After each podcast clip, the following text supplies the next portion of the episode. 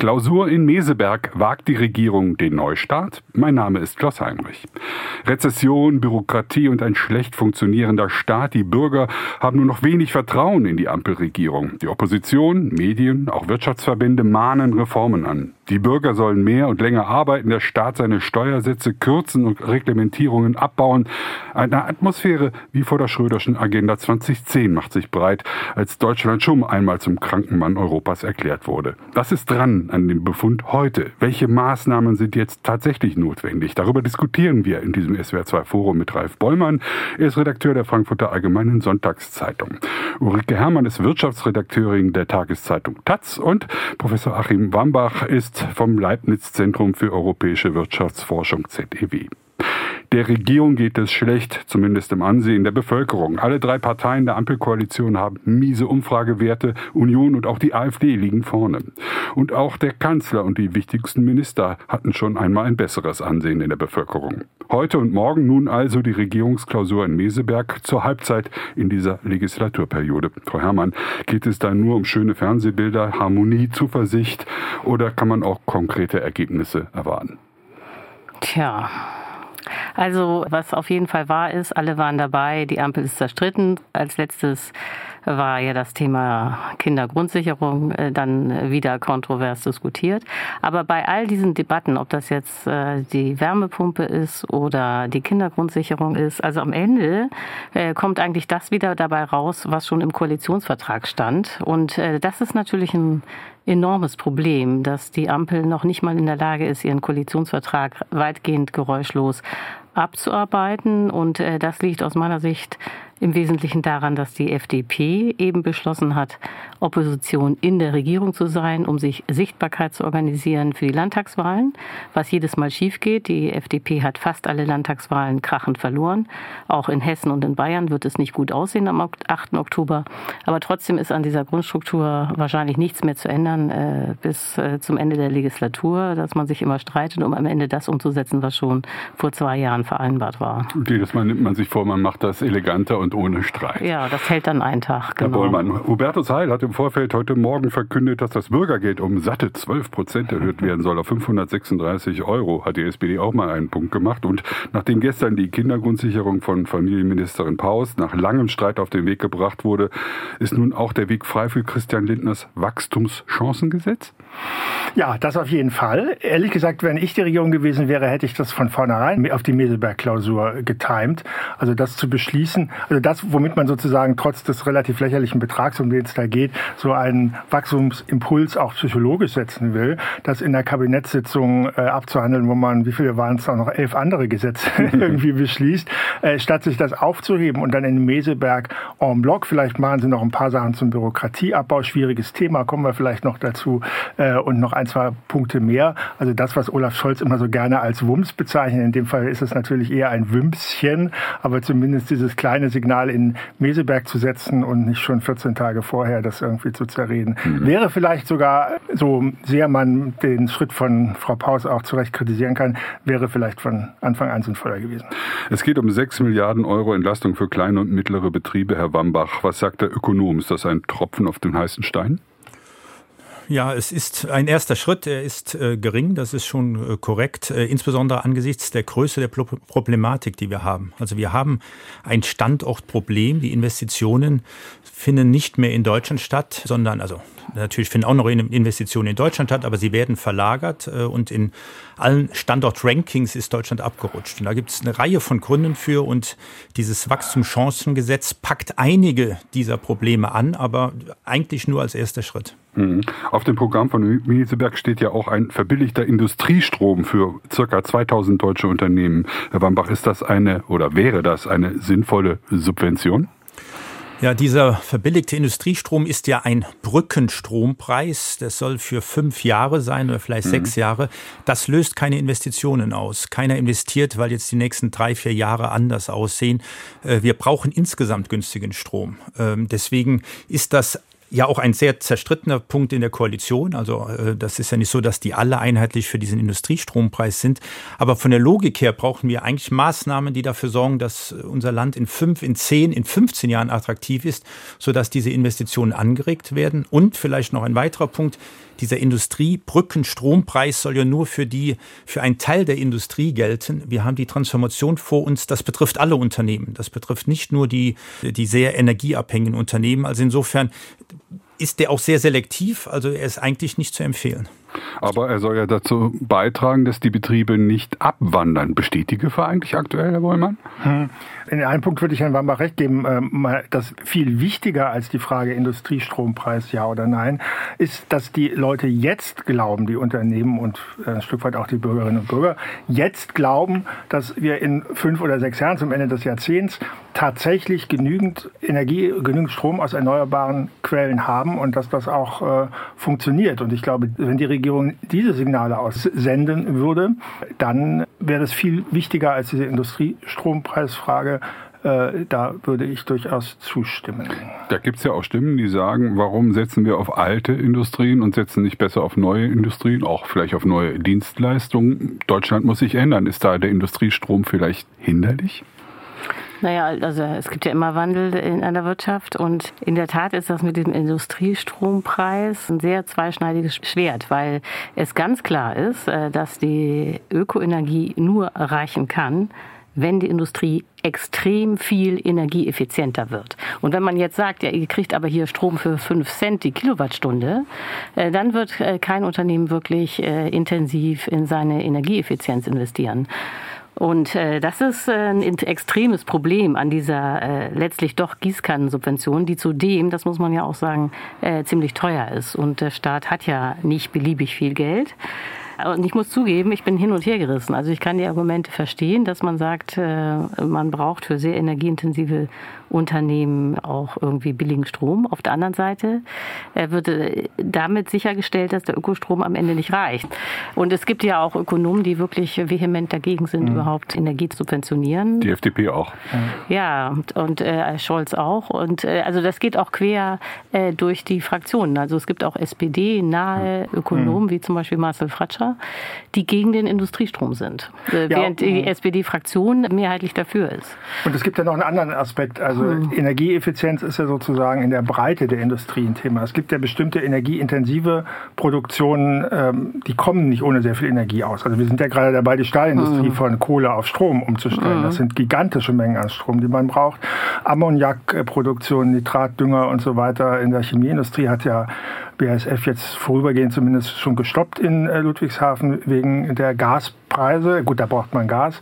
Äh, und da gibt's ja auch sozusagen eine Kontroverse unter Ökonomen. Und es gibt eben auch welche, die sagen, diese Produktion sollte man dann wirklich da machen, wo erneuerbare Energie in großen Mengen und günstig vorhanden ist. Das muss man vielleicht auch gar nicht mehr in Deutschland machen. Dann gibt es wieder andere, die sagen, ja. das ist für die Wertschöpfungsketten wichtig und wenn die Vorprodukte nicht mehr hier hergestellt werden, haben wir auch ein Problem. Aber das ist, glaube ich, zum Beispiel auch eine Frage, über die sich die Politik dann im Klaren sein müsste. Und noch ein Aspekt beim Industriestrompreis, der auch eine ganze Reihe von anderen Fragen äh, betrifft.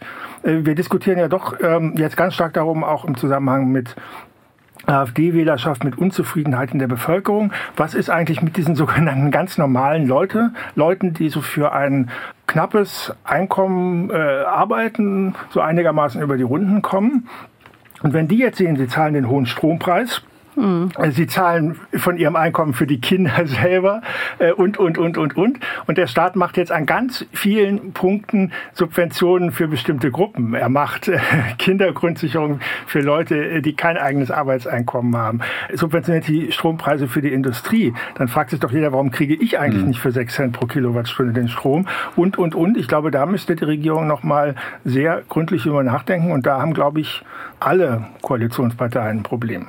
Deutschland ist wie ein 40-jähriger Mensch, der lange erfolgreich war, sich jetzt aber beruflich umorientieren muss. Das fällt schwer, aber wir müssen uns neu erfinden und das können wir auch schaffen, wenn wir es richtig angehen. Herr Wambach, das hat Clemens Fuß vom IFO-Institut gesagt. Hat er recht?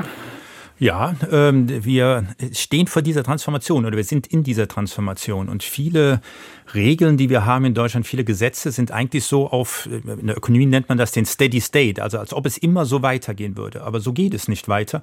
Die Unternehmen müssen sich umstellen und äh, darauf müssen wir uns einstellen. Bei der Energie, wenn ich da vielleicht diesen Aspekt noch reinbringen kann, Wir hatten die Transformation eigentlich geplant mit billigem Gas aus Russland. Das ist hm. weg. Wir haben jetzt teures Gas und wir sind in den erneuerbaren Energien nicht das günstigste Land. Wir haben nicht die meiste Sonne und den meisten Wind. Das heißt, wir werden so oder so kein Niedrigenergieland sein. Darauf muss sich die Industrie einstellen und sie wird sich auch umstellen. Eben ist das Beispiel bereits Armagnac erwähnt worden. Mhm. Ein anderes Beispiel zum Standort, wenn ich das äh, bringen kann. Wir waren mit unserer Besteuerung eigentlich im Mittelmaß, im guten Mittelmaß. Jetzt haben alle um uns herum die Steuern gesenkt, die Unternehmenssteuern, die Franzosen, die Engländer, die Amerikaner, sodass wir jetzt ein Hochsteuerland geworden sind. Im Steady State hätte man das noch eine Zeit lang aushalten können, aber jetzt, wo wir so viele Investitionen brauchen, überlegen die Unternehmen natürlich schon sehr genau, wo investiere ich und da spielt die Steuerung, das zeigt die Empirie auch eigentlich sehr klar, doch eine sehr wichtige Rolle. Ich möchte noch kurz zurückkommen auf das Verhalten der politischen Klasse, der Bundesregierung, der Opposition, bevor wir auf die einzelnen Probleme, die wirtschaftlichen Standortprobleme Deutschlands eingehen wollen. Der Kanzler tut so, als wenn gar nichts wäre, äh, meidet eine Standortdiskussion, erinnert so ein bisschen an die Politik der ruhigen Hand seines Vorvorgängers Gerhard Schröder. Frau Herrmann, kommt er damit durch? Ist das eine kluge Strategie? Ja, also ich glaube, es wäre keine kluge Strategie, als Kanzler jetzt äh, Panik zu verbreiten. Nicht? Das, hm. also äh, sozusagen die äh, Strategie der ruhigen Hand äh, ist für einen Kanzler immer richtig. Damit ist auch schon Angela Merkel sehr gut gefahren und Scholz kopiert ja im Kern eigentlich die Machtstrategien von Merkel. Und jetzt muss man auch mal sagen, also egal wie man jetzt den Industriestandort Deutschland findet, es ist ein Fakt, dass wir immer noch Exportüberschüsse haben. Also wir sind sehr exportstark, wir exportieren viel mehr, als wir importieren. Also es ist jetzt nicht so, und da könnte, so klingt das immer, als wäre morgen hier gar keine Industrie mehr. Und äh, da ja die äh, Mittel des Staates begrenzt sind, das muss man jetzt mal zur Kenntnis nehmen, ist doch sehr die Frage, wie man gezielt die Wirtschaft unterstützt. Macht man zum Beispiel eine Unternehmenssteuersenkung für alle? Das kostet wirklich viel Geld und bringt ja am Ende erstmal gar nichts, außer dass die Gewinne der Unternehmen steigen. Oder versucht man als äh, Staat gezielt einzugreifen und die Wirtschaft zu verbessern? Und dafür wäre ich. Ne? Weil dieser Steuerwettlauf nach unten hat hat äh, ja schon in der Vergangenheit äh, das gezeigt, dass das eigentlich nicht viel bringt, außer dass der Staat am Ende nicht genug Geld hat. So, ja. Hm. Trotzdem wäre es vielleicht sinnvoll, die Unternehmensbesteuerung für Personengesellschaften, aber das ist jetzt schon wieder sehr technisch, ja. zu entkoppeln von der Einkommensteuer. Weil äh, jedes Mal, wenn wir sagen, wie machen wir einen gerechteren Einkommensteuertarif, vielleicht mit einem in ganz oben geringfügig höheren Spitzensteuersatz, wie es ja jetzt äh, die CDU auch vorschlägt, äh, kommt dann immer das Argument, das geht nicht wegen der Unternehmen. Also das zu entkoppeln würde ich schon für, für sinnvoll halten, ein mhm. Stück weit. Aber zu der Frage, wie stehen wir eigentlich da? Also ich würde sagen, also Scholz sagt ja nicht, wir müssen nichts tun in jeder Rede von Scholz ist, er ist der Mann, der dafür sorgt, dass diese große Transformation funktioniert. Bis vor kurzem hat er sogar noch gesagt, es kommt jetzt das neue Wirtschaftswunder durch die äh, ökologische Transformation der Industriegesellschaft. Aber er ist eben operativ der, der Grüne und FDP äh, streiten lässt, weil er als Kanzler wie Merkel, Ulrike Herrmann hat schon gesagt, über allem schwebt. Aber ich glaube auch ein Stück weit, weil diese Konflikte, die jetzt zwischen Grünen und FDP ausgetragen werden, ja zum Teil auch innerhalb der SPD selbst äh, stattfinden finden. Also insbesondere beim Heizungsgesetz wäre das, glaube ich, so gewesen, aber bei allen Klima- und Energiefragen,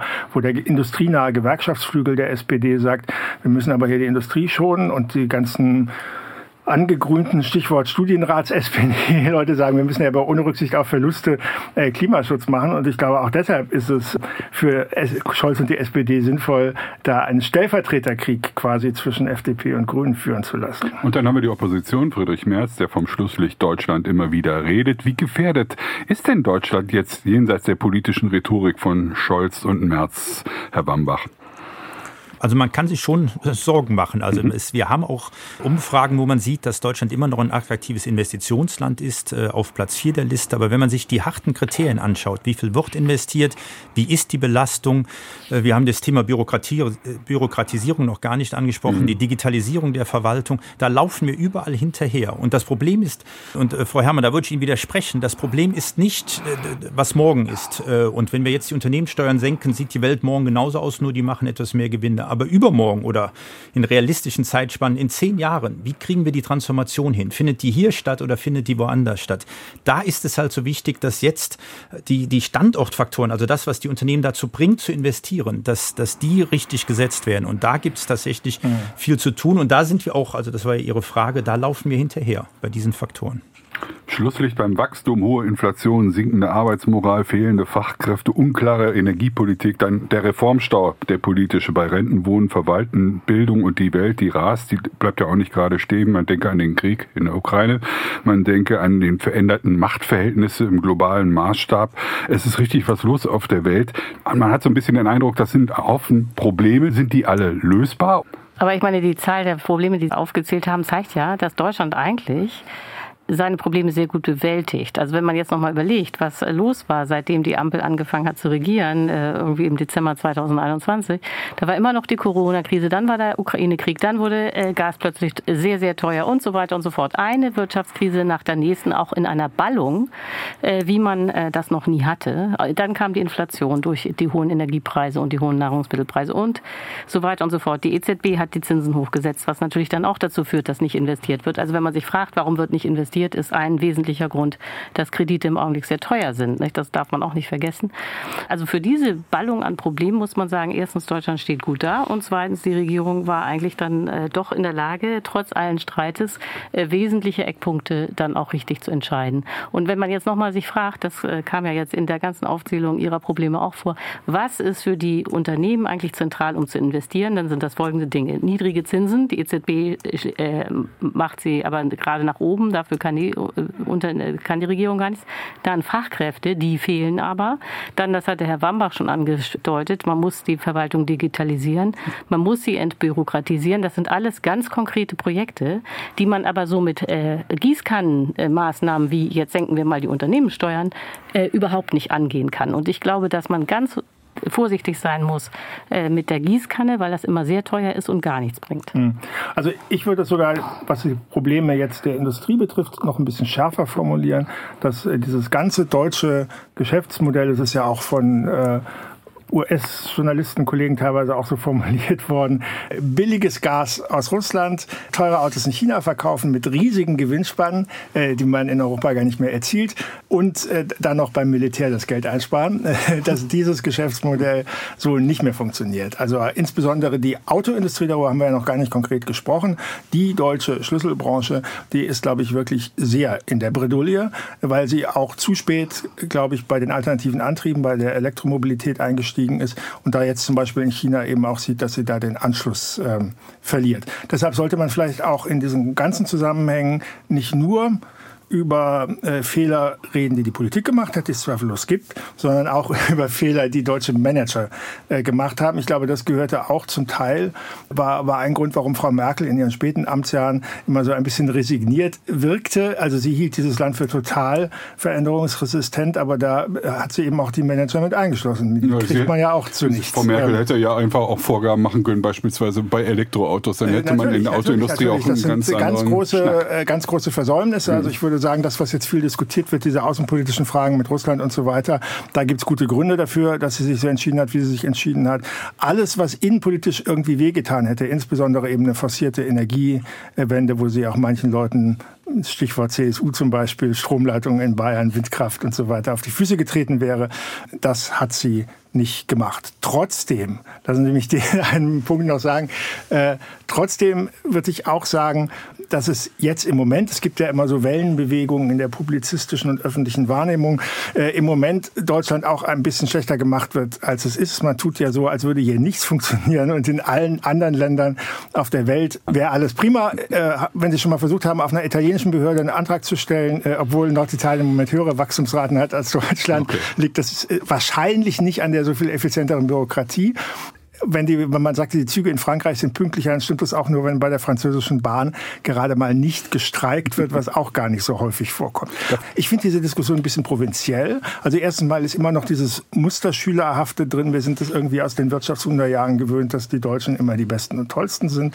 Äh, und es ist eben auch von einer gewissen Unkenntnis geprägt ähm, was in anderen Ländern auch mal alles von Großbritannien nach dem Brexit gar nicht zu reden. Vor 20 Jahren sprach man vom kranken Mann Europas, war glaube ich der Economist Hans-Olaf Inkel, damals Arbeitgeberpräsident, hat es gerne weitergeleitet und auch gerne im Ausland Deutschland verpetzt, so hat sich jedenfalls Gerhard Schröder empfunden und dann auch entsprechend kritisiert. Äh, Herr Wambach, braucht Deutschland wieder einen Ruck oder eine Ruckrede wie vor 20 Jahren von Roman Herzog? Ähm, also es muss sich einiges tun. Und ich habe so ein mhm. bisschen Sorge, wenn wir sagen, ja, bei anderen läuft es auch schlecht und man hat ja hier was getan und da getan. Es stimmt, die Regierung hat einiges getan und äh, die hat uns auch in der Krise, glaube ich, sehr richtige Entscheidungen getroffen und auch was die Fachkräftezuwanderung betrifft, die Erleichterung der Planungs- und Genehmigungsverfahren, also auch schon wichtige Impulse gesetzt. Aber Trotzdem ist der Befund da, dass wir jetzt nicht gut dastehen und hinterherlaufen. Und wenn dann aus der Regierung Vorschläge kommen oder aus den Fraktionen zu einem Mietpreisstopp oder das größte Problem wird noch die Rentenreform sein. Oh ja. Da kommt ein richtiges Problem auf uns zu. Und dann ist die Frage, aus welcher Basis machen wir das? Und wenn die Basis ist, ach, eigentlich steht uns doch ganz gut und wir sind so ganz ordentlich, dann kann manch eine andere Rentenreform machen, als wenn man den Befund teilt, wo ich es sehen würde. Wir haben eine schwierige Transformation vor uns. Unser Wirtschaftsmodell funktioniert funktioniert nicht mehr so, wie es funktioniert hat, weil wir kein billiges Gas mehr bekommen. Die internationalen Märkte, die funktionieren auch nicht mehr so, wie sie früher waren, aus den verschiedenen Gründen. Ähm, dann müssen wir uns wirklich umstellen und dann können wir nicht sagen, aber wir, wir, wir, ne, wir sind ordentliches Mittelmaß und damit sind wir zufrieden. Klausur in Meseberg, wagt die Regierung den Neustart? Das ist das Thema in diesem SWR2-Forum. Wir haben schon diskutiert über die Probleme des Standorts Deutschlands, die Konjunktur, wann kommt wieder ein passables Wachstum, hängt natürlich auch davon ab, ob die es Abwanderung in die Industrie gibt, beziehungsweise ob es auch gelingt, Kapital aus dem Ausland äh, nach Deutschland zu holen. Die Energiesicherheit muss gewährleistet werden. Ja, und Herr Bambach, wann nimmt eigentlich die Inflation endlich ab?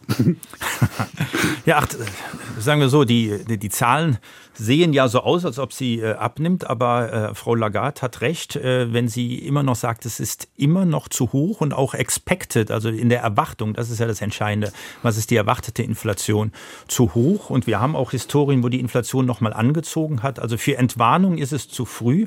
Wir fragen immer Finanzmarktexperten monatlich vom ZDW aus und die gehen schon davon aus, in der Erwartung, dass wir nächstes Jahr bei äh, etwas über drei Prozent und dann kommen wir auf die zweieinhalb Prozent, also das ist zurück zurückgeht, aber mit einer hohen Unsicherheit. Also wir, wir weisen immer diese mediane Erwartung aus. Also die Hälfte meint mehr, die andere Hälfte meint weniger. Aber wir haben auch einige, die davon ausgehen, dass die Inflation nicht so leicht, also leicht sowieso nicht, aber nicht so schnell äh, mhm. zu, in den Griff zu bekommen ist. Ja, wir haben ja drei Faktoren, die die hauptsächlich treiben im Moment. Das sind Energiepreise, das ist, sind die Deglobalisierungstendenzen, ähm, dass eben die billige verlängerte Werkbank China nicht mehr so funktioniert und so weiter. Äh, und das ist der Fachkräftemangel. Und das sind, glaube ich, alles Dinge, die man jetzt nur durch Zinserhöhungen der Zentralbank äh, nicht in den Griff bekommt. Wir sind bei den Themen, die auch politisch gesteuert werden müssen und können. Fachkräfte gerade angesprochen. Wir haben eben auch kurz über Rente gesprochen, über das Rentenproblem. Dann sind ja nicht nur äh, die Politiker gefragt, sondern auch die Bürger, weil die müssten das ja mittragen, wenn es eine Veränderung gäbe bei der Rente. Müssen wir tendenziell, Frau Herrmann, mehr und länger arbeiten? Müssen wir uns darauf einstellen als Bürger und Arbeitnehmer?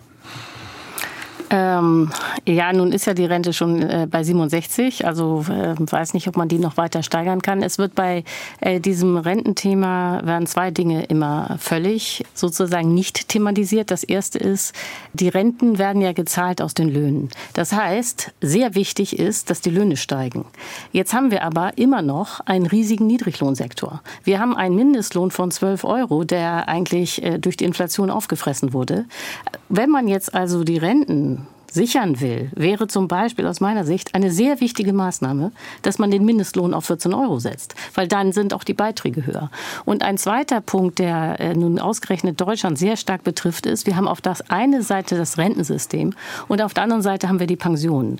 Die äh, Pensionen für die Staatsangestellten sind sehr viel höher als die Durchschnittsrente.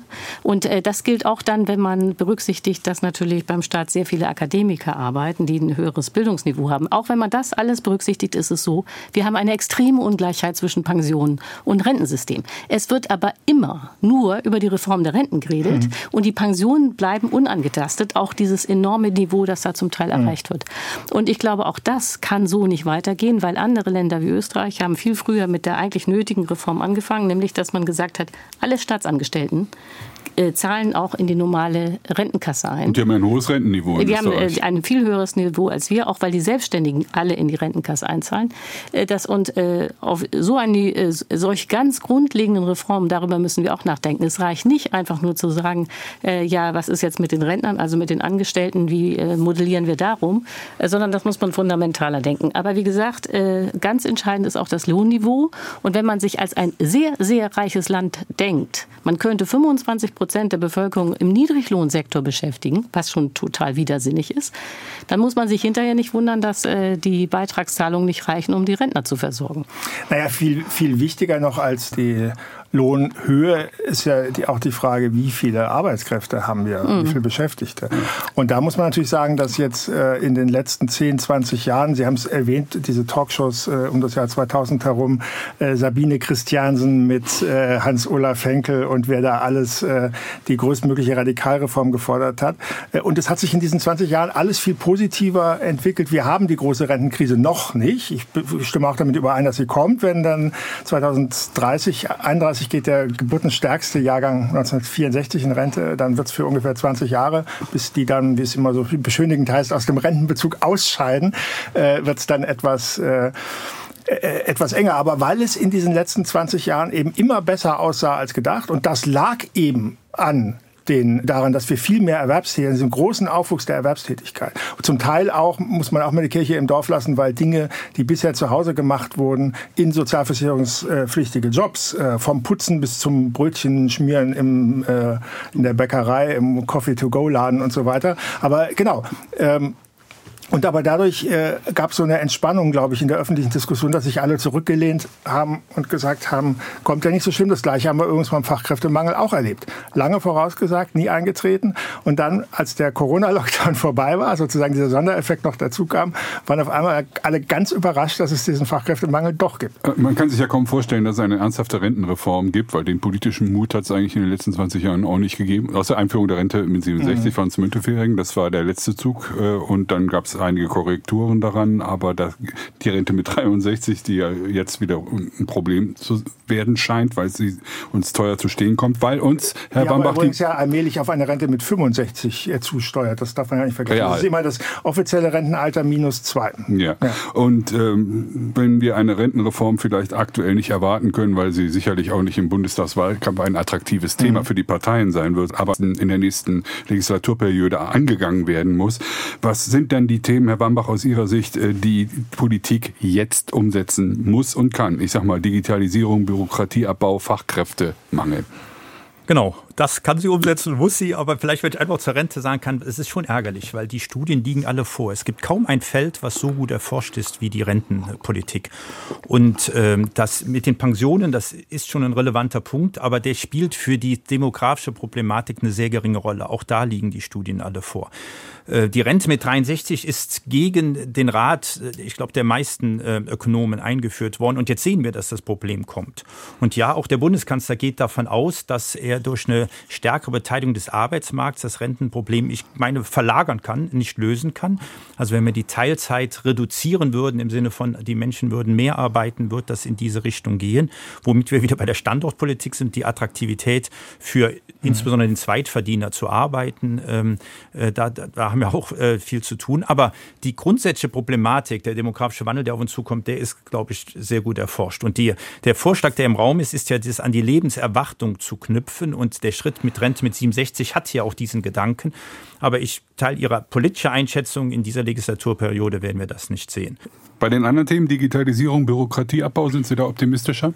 Ja, das, äh, das sind Themen, die äh, ja auch unter Merkel immer auf der Agenda waren. Und das hat was mit Prioritätensetzung zu tun. Wie ernsthaft wird das betrieben?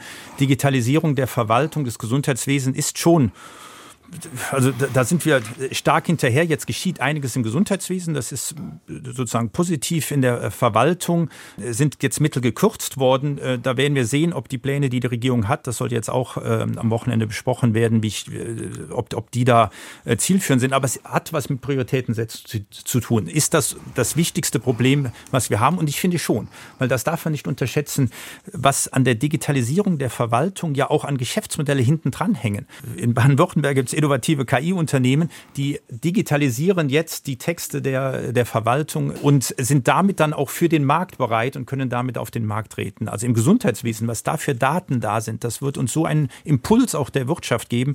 Also deswegen, ich würde die Digitalisierung in der Prioritätensetzung noch viel höher aufhängen, also die Digitalisierung der Verwaltung des Gesundheitswesens, weil da drumherum da sind doch viele Geschäftspotenziale möglich und das wird auch nochmal eine ganz neue Dynamik bringen.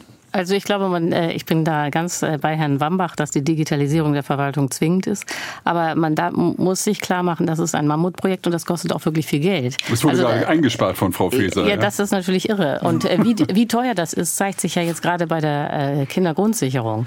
Also da sind ja jetzt 2,4 Milliarden eingestellt für das Jahr 2025. Und das meiste Geld davon geht nicht etwa an die Kinder, sondern ist dafür gedacht, diese Digitalisierung der Kindergrundsicherung ja. zu finanzieren. Und da geht es ja genau. Und da geht es nur um die Kindergrundsicherung. Das ist ja nun keineswegs die einzige äh, staatliche Aufgabe. Ja. Ich glaube aber trotzdem, dass äh, die Digitalisierung vorankommen wird. Man muss aber dafür sehr viel Geld ausgeben. Aber zumindest die Widerstände in der Verwaltung wird es nicht mehr geben, sondern lange Zeit hatten die Leute ja Angst, okay, wenn hier digitalisiert wird, dann bin ich hinterher arbeitslos oder sonst wer ist arbeitslos. Äh, äh oder ich muss meinen Job wechseln oder so. Diese Angst muss man ja nicht mehr haben, weil die Fachkräfte sowieso fehlen. Nicht? Also jetzt, glaube ich, wird, äh, weil alle überlastet sind, die äh, Bereitschaft stark steigen, da effiziente mhm. Methoden einzuführen. Mhm. Ich bin da doch skeptischer, muss ich zugeben. Also man kann ja erstmal, Stichwort kostet viel Geld, man kann, glaube ich, unterm Strich schon sehr viel Geld sparen. Es ja, langfristig, ja aber, langfristig ja, aber nicht kurzfristig. Nicht nur um Digitalisierung, sondern auch um Automatisierung der Verwaltung. Also wenn ich zum Beispiel Standardvorgänge, Personalausweis beantragen, Führerschein, dass da eben gar nicht mehr jemand drauf guckt. Also wenn ich bei der Bahn online eine Fahrkarte kaufe, guckt da ja auch nicht noch ein Bahnbeschäftigter drauf, ob das alles so stimmt mit meiner Fahrkarte und stellt sie dann von Hand aus äh, oder derlei Dinge oder bei Hotelbuchung über Booking.com. Aber ich glaube, dass das ein verdammt äh, dickes Brett noch wird, weil es da ja immer um Zuständigkeiten und Kompetenzen in der Verwaltung geht. Alles, was digitalisiert wird, ist transparent, wird auch einheitlich gemacht, äh, weil so ein Computerprogramm natürlich, äh, so ein automatisierter Ablauf auch bedeutet, äh, es macht nicht jedes Bundesland und jede Behörde ihr Ding wieder anders. Es können die Nordrhein-Westfalen vielleicht auch irgendwann mal reingucken, wie die Haushaltszahlen und die Verwaltungseffizienz in Bayern wirklich ist und umgekehrt. Und das wollen die Leute nicht. Ich finde, Kinder Kindergrundsicherung ist das aller, aller, allerbeste Beispiel. Das lief ja immer unter dem äh, Gesichtspunkt Entbürokratisierung. Wir machen, wir machen das digital. Das wird das muss neben dem Klimageld das Musterprojekt, dass wir hier irgendwas mhm. automatisch auszahlen können. Jetzt kommt irgendwie der Landkreistag um die Ecke und sagt, das wird ja alles viel komplizierter. Wir müssen dafür neue Bürokratien aufbauen, viel mehr neue Schnittstellen und hin und her. Äh, und das kostet jetzt 400 Millionen extra für die, für die Administration. Das ist doch irre. Ja, Klausur in Meseberg wagt die Regierung den Neustart, ist das Thema dieses SWR2 Forum. Wir haben viele Probleme andiskutiert, auch Lösungsansätze. Summa summarum, braucht Deutschland einen Ruck, einen Neustart, gar eine Agenda 2030, Herr Wambach? Oder reden wir uns das wie, wie vor 20 Jahren so ein bisschen zu hysterisch? Ja, die äh, Agenda 2030 ist vielleicht äh, als Begriff zu weit, weil wir jetzt nicht, das hat Frau Herrmann ja auch gesagt, unmittelbar äh, vor dieser Problematik sehen. Wir haben gute Arbeitsmarktzahlen, Unternehmen investieren auch hier, aber wir sehen schon in der Transformation, das ist ja das Neue, mhm. dass wir die Anstrengungen der, der Transformation nicht sehen. Deswegen, ich finde schon, dass wir auch das Signal bekommen müssen, dass äh, die Regierung das Problem sehr ernst nimmt, äh, dass sie weiß, dass sie die Voraussetzungen schaffen müssen, dass die Unternehmen gerne hier in Deutschland investieren mit den Themen, die wir jetzt äh, alle angesprochen haben. Aber dieses Signal, wenn das da rauskommen würde, glaube ich, wären wir ein gutes Stück weiter. Also ich würde ja noch mal gerne was sagen zu diesem Krankenmann Europas äh, im Jahr 2000, weil das immer kam. Äh, wenn man das äh, sich historisch anguckt, ist das äh, dramatisch, wie damals das eigentliche Problem falsch analysiert wurde. Das zentrale Problem war, dass die Bundesbank in den 90er Jahren den Zins in Deutschland so hoch gesetzt hat, dass die D-Mark wahnsinnig aufgewertet gebildet hat. Und äh, damit wurden die Exporte Deutschlands sehr teuer auf den Weltmärkten und damit sind die dann zum Teil auch eingebrochen. Und das zentrale Problem war tatsächlich die Zinspolitik äh, der Bundesbank. Und das hat man dann später versucht zu kompensieren, dadurch, dass man die Löhne gedrückt hat. Aber über die Bundesbank wurde überhaupt nie geredet. Alle haben immer was vom deutschen, äh, vom Krankenmann Europas erzählt, aber die Bundesbank kam gar nicht vor. Und ich glaube, diesen Fehler, dass man äh, zentrale Stellschrauben gar nicht beleuchtet in der Analyse, das dürfen wir auf keinen Fall noch mal machen. Sondern da muss man sehr viel sauberer äh, argumentieren und darf auf keinen Fall immer mit irgendwelchen alten Schlagworten um die Ecke kommen. Früher war das weniger Staat, mehr Staat. Ich erinnere mich noch genau, diese Diskussion werden wir jetzt auch kriegen. Es, es wurde immer Geld draufgeschmissen, wenn es Probleme gab in der Merkel-Zeit. Das macht man irgendwie immer noch, aber es muss natürlich irgendwo auch Strukturreformen geben. Da ist ja wieder dieses Familiengesetz eine, eigentlich ein schönes Thema. Mhm. Nicht wahr, Bollmann? Und dann äh, stellt sich aber schon, glaube ich, auch irgendwann die Frage, wenn wir hier über Reformen und äh, Neuaufstellung Standort Deutschland politisch, wirtschaftlich reden, brauchen wir mehr Staat, mehr Ausgaben oder müssen wir nicht die Steuern senken? Also das hatten wir eben ja schon mal so ein bisschen angesprochen. Mhm. Was meinen Sie, was wäre die wichtigste Priorität, wenn man an die Staatsaktivität denkt? Naja, die wichtigste Priorität ist eben schon ein effizienterer Staat, mhm. würde ich sagen. Also ich glaube nicht, dass man mit wesentlich mehr Staatsausgaben jetzt die Probleme löst. Äh, ich glaube, Allerdings auch nicht, dass bei den Aufgaben der Transformation, die wir jetzt haben, ehrlich gesagt eine größere Reduktion der Staatsausgaben möglich ist, würde ich auch sagen. Aber wir erleben es doch in, in ganz, ganz vielen Bereichen. Also ich meine, wenn jetzt immer gesagt wird, es ist auch von der öffentlichen Hand viel zu wenig investiert worden. Ich meine, die Investitionsmittel, die in den Haushalten vorhanden waren, sind gar nicht ausgeschöpft worden. Das lag zum Teil an Personalmangel, zum größeren Teil aber eben auch äh, an diesen wahnsinnig umständlichen Prozessen, Planfeststellungsverfahren, viele Instanzen, dass zum Teil sich widersprechende Vorschriften äh, und dieses und jenes und dass man dann doch häufig auch eher die Probleme bei irgendwas sieht als die Möglichkeiten.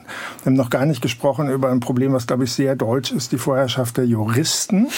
Im alten Preußen war es halt so, dass, die, dass der Rechtsstaat vor der Demokratie da war. Das heißt, das Recht steht immer über der Politik. Ich finde es richtig, wenn es wirklich um Grundrechte und Menschenrechte geht, aber ich finde das Ausmaß, in dem bei jeder politischen Entscheidung sofort Juristen in den Ministerien, in den Parlamenten und in den Gerichten natürlich ganz am Ende dastehen und sagen, äh, das geht aber nicht und da gibt's aber dieses und jenes und aus juristischen Gründen ist das schwierig. Und dann natürlich immer dieses Haftungs- und Sicherheitsdenken. Also das Flughafenprojekt in Berlin hat sich ja unter anderem auch deshalb verzögert, dass ich, da waren echte Brandschutzmängel vorhanden, aber am Ende auch, dass niemand diese Brandschutzfreigabe unterschreiben wollte, weil halt jeder denkt, ich bin dann dran, wenn was passiert. Äh, und diese Mentalität, sich bei allem bis ins Letzte absichern zu wollen und für nichts die Verantwortung zu übernehmen, äh, das ist, glaube ich, schon ein Problem. Wir sind, wenn ich mal was Selbstkritisches sagen darf, als Journalisten vielleicht ein bisschen mit dran schuld, weil wir ja, wenn irgendwas passiert, dann auch immer die Ersten sind. Wer hat hier versagt äh, und wer ist dran schuld? Davon muss man sich ja. vielleicht auch ein bisschen befreien. Herr Wambach, hat Deregulierung in Deutschland eine Chance und vor allem und dann direkt drangehangen auch weiterhin ein vernünftiges Maß an staatlichen Investitionen? Ja, das werden wir sehen. Das Bürokratieentlastungsgesetz, was kommen wird oder was angekündigt ist, was da genau drin ist und sozusagen wie weit das dann die Unternehmen entlastet. Ähm, es ist ja nicht so, dass Regulierung per se schlecht ist. In vielen Bereichen braucht man ja auch die Regulierung, äh, jetzt auch gerade im Klimaschutzbereich. Man muss halt da wirklich die richtige Balance finden.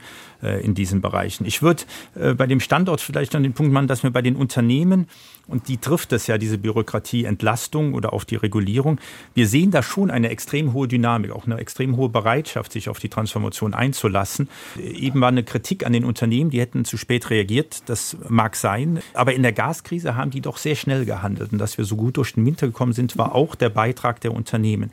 Ich mache mir weil es aber gerade in Deutschland so viele internationale Unternehmen gibt, unser Mittelstand ist ja auch sehr geprägt durch das äh, internationale Geschäft, mache ich mir eigentlich um die Unternehmen weniger Sorgen, weil die gehen dann dahin, wo sie die attraktiven Bedingungen finden. BMW macht die KI-Forschung in China zum Beispiel. Scheffler macht es im, im Silicon Valley die Forschung und das ist auch gut in Maßen, aber die Unternehmen gehen halt dahin, wo sie die guten Standortbedingungen haben und das ist halt die Aufgabe, dass wir das attraktiv hier auch für die Unternehmen gestalten, die die Dynamik dann auch zeigen. Kernpunkt, wir haben es ja öfter mal, oder Sie, Herr Wambach, haben es immer wieder mal angesprochen, es geht ja um die große Transformation. Ist das eine Aufgabe, die die Bundes, diese Bundesregierung, die noch zwei Jahre voraussichtlich im Amt sein wird, anpacken kann, wird und muss? Ja, ich meine, man macht ja, also wenn man jetzt mal äh, sich äh, das äh, Wirtschaftsministerium unter Habeck anguckt, dann machen die ja schon eigentlich alles, was im Rahmen des Möglichen ist. Also Ziel ist ja, so viele Windräder aufzubauen wie nur denkbar. Und das ganz große Problem ist aber, dass die Netze nicht reichen und dass es immer noch keine Speichertechnologie gibt. Das bringt ja nichts, immer mehr Ökostrom zu produzieren, wenn der nicht abtransportiert werden kann. Und das hatten wir ja vorhin schon, das hat Herr Bollmann ja angesprochen, dass beispielsweise in Bayern Jahren äh, gar keine Leitungen gelegt wurden. Jetzt sitzen die da ohne Windstrom, brauchen aber Ökostrom, der aber aus dem Norden da nicht so in vollem Ausmaß hin kann. Äh, und natürlich muss man auch irgendwann speichern. So, und da fehlt es. Und an diesen Stellschrauben, Netze und äh, Speicher, arbeitet das Habeck-Ministerium. Aber das ist natürlich nicht so, dass man das jetzt sofort auf der grünen Wiese alles sieht. Ne? Mhm. Ja. Da haben wir ja auch noch den Bürokratievorbehalt in, in, in Anführungsstrichen mhm. Bürgerrechte, Mitspracherechte, die ja nicht geschleift werden sollen, aber doch äh, ja, beschleunigt werden man kann die Verfahren ja trotzdem straffen. Ja. Mhm. Äh, nein, aber für mich ist auch ein ganz entscheidender Punkt äh, die, die Frage, wie geht es eigentlich mit dem CO2-Preis jetzt weiter? Die Regierung hat ja, wollte ja ursprünglich auf den Vor-Corona-Pfad wieder zurückkehren im Januar, hat jetzt doch wieder Abstriche gemacht äh, aus Inflationsgründen und Lebenshaltungskosten. Ähm, 2027 wird der äh, CO2-Handel auch für die Bereiche ähm, Heizen und Verkehr eingeführt. Und äh, eigentlich ist das ja sozusagen der, der Königsweg, äh, den Leuten zu sagen, passt mal auf, das wird immer teurer. Je weniger, das ist ja der Witz beim CO2-Zertifikatehandel, das äh, haben ja viele gar nicht verstanden. Je, je mehr ihr einspart, desto billiger bleibt es. Je weniger er einspart, desto teurer wird es im Ganzen. Und für euch individuell natürlich am Ende auch.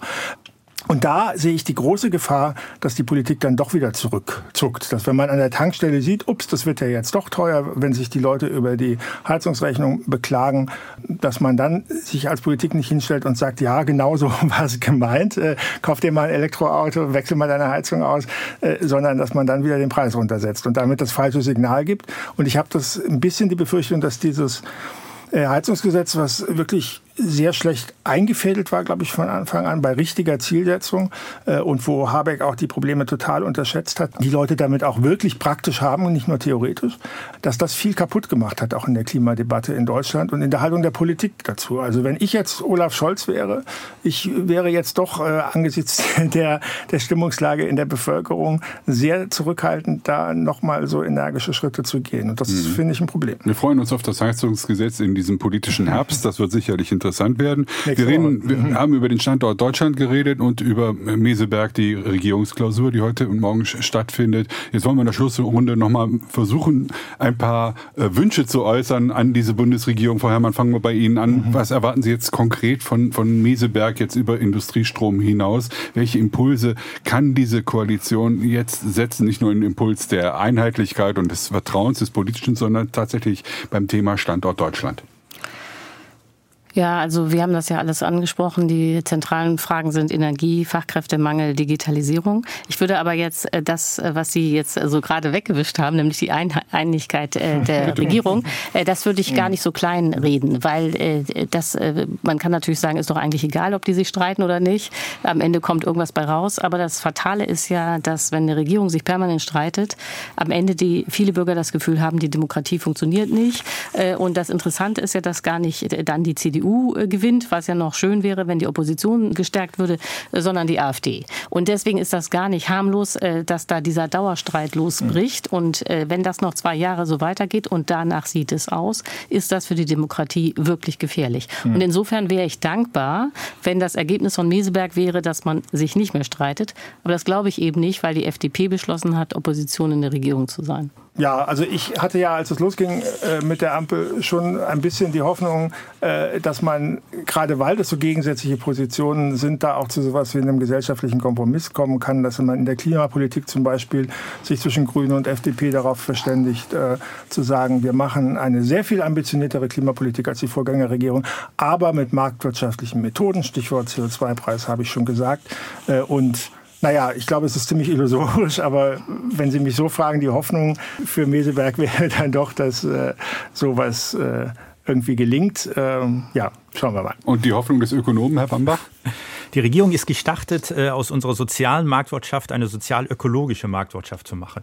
Und eigentlich können sich unter dem Begriff alle drei Parteien wiederfinden. Wir haben das Ökologische, die Transformation, wir haben das äh, Soziale, aber das in einer Marktwirtschaft. Und das ist schon eigentlich auch eine, also sozusagen ein Begriff, der alle drei Parteien einbinden kann ohne die Unterschiede zu negieren, weil natürlich die alle unterschiedliche Schwerpunkte setzen und andere Methoden machen. Wir haben jetzt noch zwei Jahre Zeit. Die Regierung hat sehr viel schon gemacht, gerade in der Transformation, aber stehen auch viele Aufgaben vor uns. Die sind ja auch eben angesprochen worden. Wenn man es schafft, die in dieses Wirtschaftsmodell einzubauen, dann kriegt man es vielleicht auch hin, dass, dass der Streit nicht zu stark ist und auch man das Gefühl hat, ja, dass, dass, da ist ein Konzept dahinter und das sind nicht Einzelmaßnahmen, die dann einzeln kritisiert werden von den anderen Parteien. Kurze Nachfrage, muss der Kanzler hier mehr führen?